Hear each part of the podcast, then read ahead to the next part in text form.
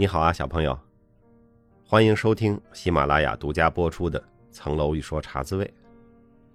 这周呢，我在广州和深圳出差。星期五，我在深圳举办的中国合同大会上有一个演讲，这个演讲呢叫“斜杠法律人”。因为我在出差嘛，所以录制一期茶滋味呢有点不方便，我就在临出门之前，把我已经准备好的。斜杠法律人的演讲，在这里呢，播送一下。我们这个节目上线的时候呢，应该是星期五的下午六点，所以这个演讲呢，应该是星期五的上午已经做完了。所以首发呢，还是在法天使的中国合同大会上。那么今天是星期二，我在这儿录一遍，也算给我的演讲做一个排练，边说边改，看看还有什么最后要修改的地方。斜杠法律人，作为法律人，什么令我们骄傲呢？那就是专业。我们是一群非常特殊的专业人士，我们受过特殊的法学教育和训练，我们操着法言法语，指导着别人这个合法那个有问题。我们通过了司法考试，家中藏有历任部长签名的资格证书。我们不屑于谈价格，那是销售干的事儿。我们不愿意谈感情，那太不专业。我们要写长句子。我们爱向别人显摆什么叫物权的无因性，什么叫违法阻却事由。我们看不惯互联网公司的着装，我们看不惯广告公司的文案，更重要的是看不惯他们的格式。我们看不惯没有逻辑的人，看不惯不讲事实和规则的人，看不惯不通过法律渠道解决矛盾的人。更瞧不起那种连北大法宝、法天使和密塔翻译都不知道的人。这就是我们，专业的法律人，一门精进，心无旁骛，心中怀着公平和正义，手上托着合规和风险，背靠着民法典。一年前还是背靠着九民纪要啊，但是这没关系，这不重要。站在年年向高考的书山之上。我们是一个法律共同体，我们的世界里都是掌握了法律魔法的人，法官、检察官、律师、法总，而那些没有学过法律的人，他们都是可笑的麻瓜。一朝法律人，一生法律人，这是我们最引以为豪的事业。说到一生，那现在一生有多长呢？北京市的人均预期寿命已经是八十二岁半。中国香港和日本这样的东亚的经济发达体，预期寿命已经达到了八十五岁以上。有科学家指出啊，自从一八四零年以来，在情况比较好的国家，随着医疗和基因技术的进步，每十年人的预期寿命就会增长二点五岁。那现在出生的人，预期寿命可以达到一百岁以上。我们都有理由相信，如果一切顺利，我们要活到八十多岁或者更长。那在这样长寿的预期下，我们看看法律人是否可以专心做这行做一辈子呢？这是我听到的一些例子哈。有律所一线的合伙人，在五十多岁离开业务一线，或做市场，或者周游世界去了。在华的世界五百强公司的法总，在五十五岁左右离职，有的是主动的，有的是各种情势不得不如此的。法官、检察官。办了一辈子案子，积累了大量经验，五十多岁退休在家，有的照顾年迈的父母，有的带起了孙子孙女。对于我这样一个四十多岁的律师来说，往前一看是什么图景呢？就是还有差不多十五年，我就要离开业务一线。但是按照平均的寿命预期，离开业务一线之后，我还有二十五年或者更长的年头要打发。想到退休，不由得让人心里一喜，终于可以休息了。但是想到二十五年或者更长的退休生活，又让人心里一沉。你总不能带三十年孙子吧？没有一个孙子可以让你带这么久的。无论是律师、法总、法官、检察官，所有的知识、经验、方法和诀窍，都要在五十五岁前后放弃掉或者浪费掉吗？这是不是非常可惜呢？在人越活越长的同时，我们看到的是产业和技术更新的周期越来越短，技术和产品的迭代速度飞快，新知识还没来得学就过时了。我们想安安稳稳做一个法律人，可是法律在变呢，市场在变，技术在变。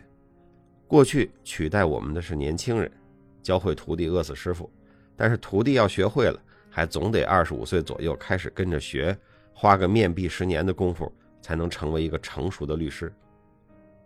今天过来取代我们的是更年轻的人，机器人，他们不需要二十五岁，他们可能就是上礼拜写出的几页代码。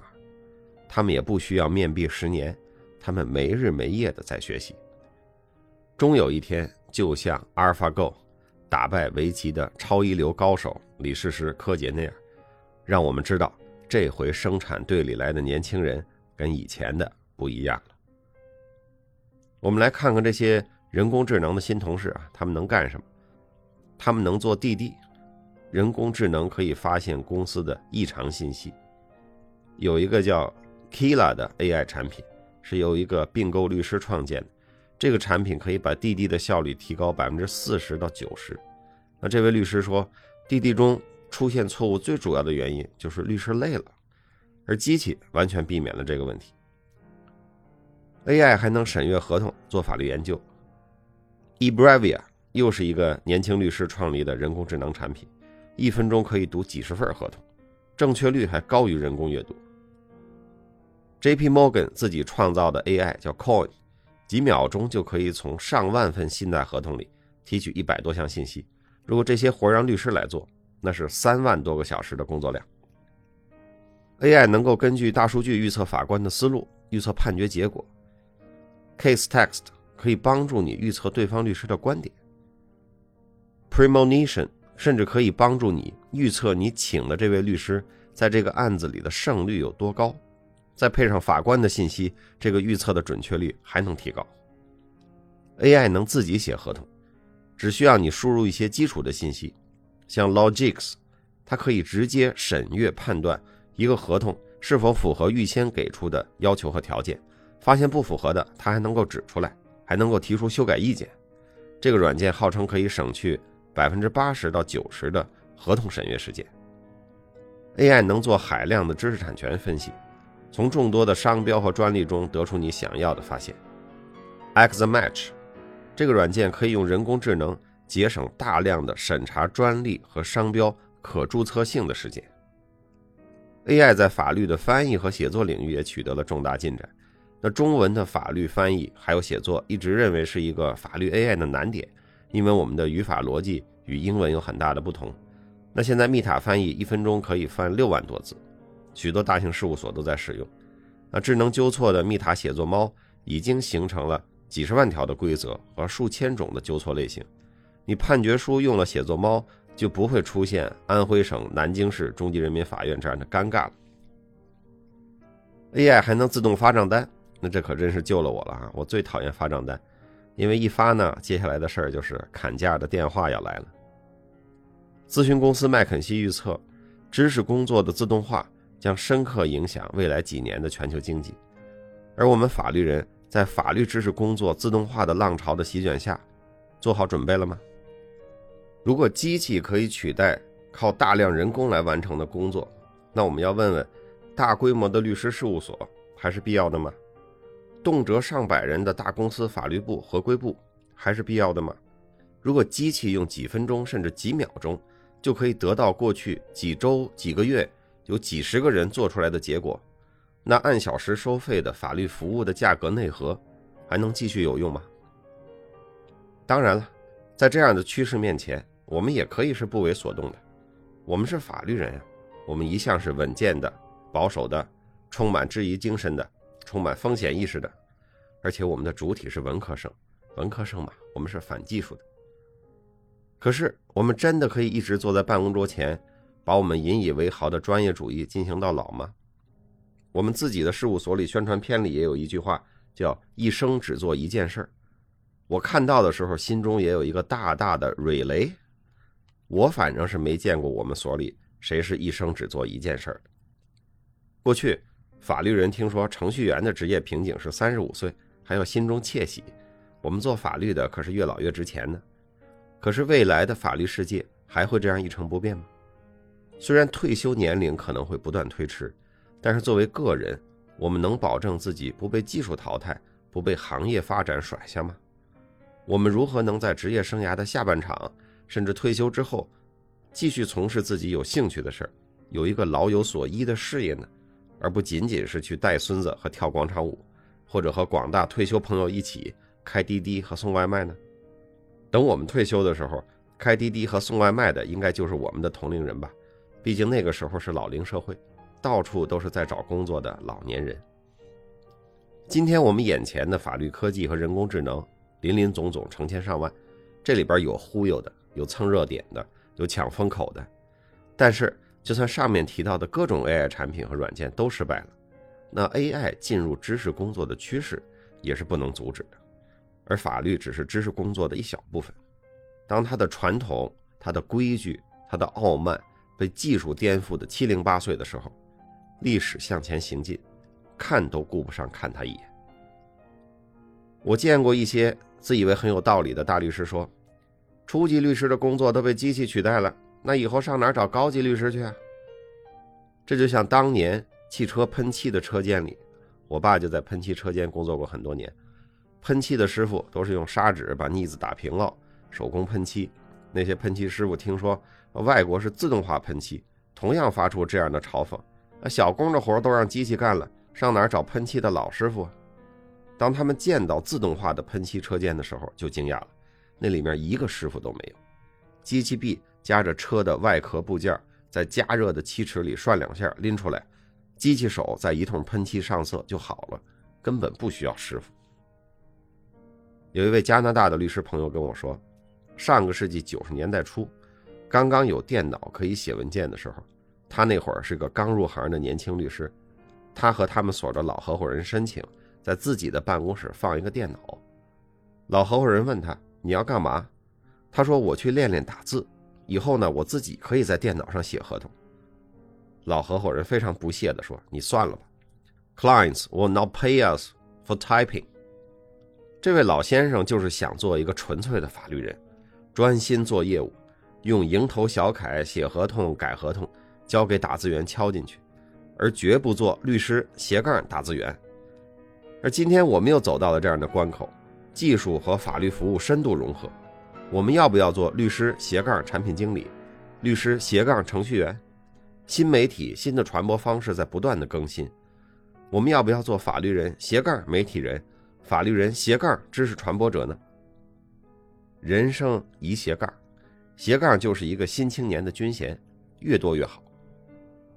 斜杠是一个进化的过程，进化本质上就是一些基因的复制错误，是吧？那基因复制的错误大部分是没有用的，甚至是对那个生物体本身是有害的。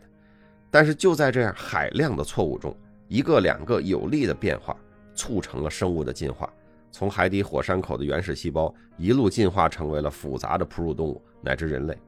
每一次基因复制的错误，就是一次进化中的斜杠。斜杠就是在变动的环境中探索各种可能性，斜杠就是拥抱变革，拥抱未来。我们每个人都可以为我们法律人自己寻找基因突变的机会。常律师突变出了法天使，王一快突变出了密塔和写作猫，同时又斜杠出了 B 站的知名 UP 主这样的新基因。这些突变，这些斜杠。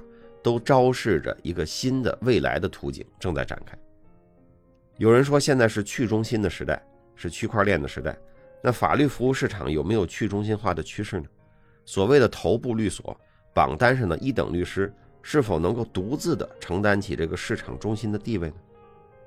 也有人说，现在是元宇宙的时代。那么，元宇宙的律师还需要肉身吗？虚拟现实的律师可不可以咨询？能不能出意见？我们可不可以戴上神奇的眼镜，就走进一家虚拟的律师事务所，一排钱波斯榜单的大律师列队迎接你？有什么事儿您随便问。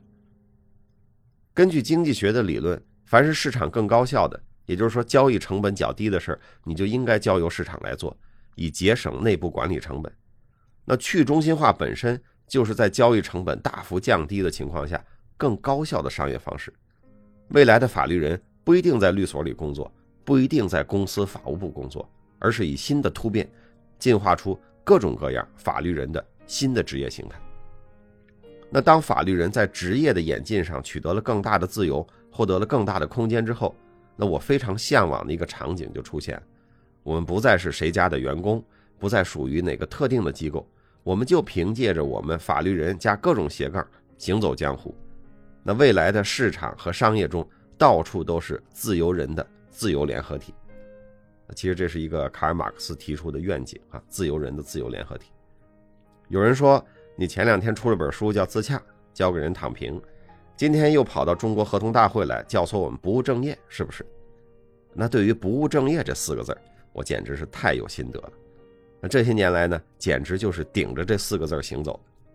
鲁迅先生有句话：“世上本来没有路，走的人多了，也就成了路。”关于不务正业，我也有相似的体会。